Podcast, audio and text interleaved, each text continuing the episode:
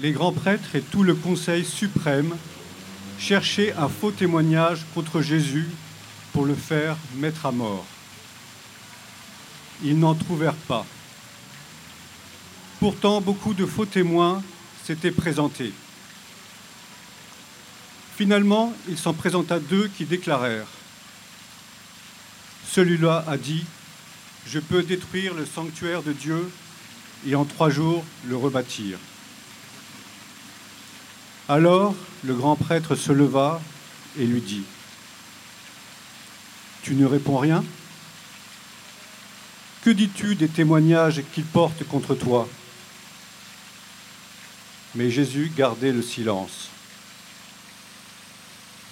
Le grand prêtre lui dit Je t'adjure par le Dieu vivant de nous dire si c'est toi qui es le Christ, le Fils de Dieu. Jésus lui répond, C'est toi qui l'as dit. En tout cas, je vous le déclare, désormais, vous verrez le Fils de l'homme siéger à la droite du Tout-Puissant et venir sur les nuées du ciel. Alors le grand prêtre déchira ses vêtements en disant, Il a blasphémé. Pourquoi nous faut-il encore des témoins Vous venez d'entendre le blasphème. Quel est votre avis Ils répondirent, Il mérite la mort. Alors, ils lui crachèrent au visage et le giflèrent. D'autres le rouèrent de coups en disant Fais-nous le prophète, au Christ, qui t'a frappé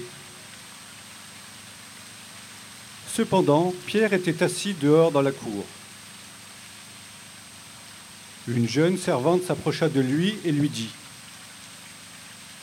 Toi aussi, tu étais avec Jésus le Galiléen.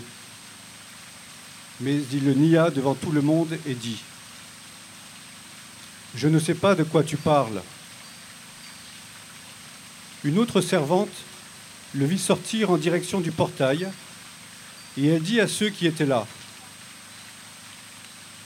Celui-ci était avec Jésus, le Nazaréen.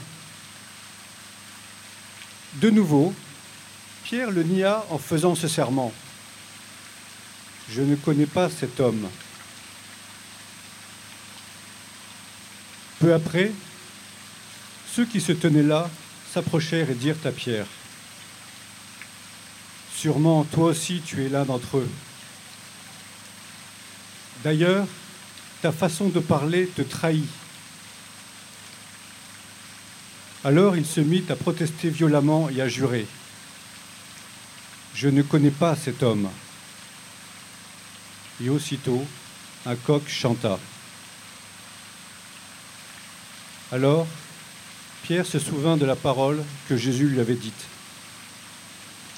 Avant que le coq chante, tu m'auras renié trois fois. Il sortit et dehors pleura amèrement.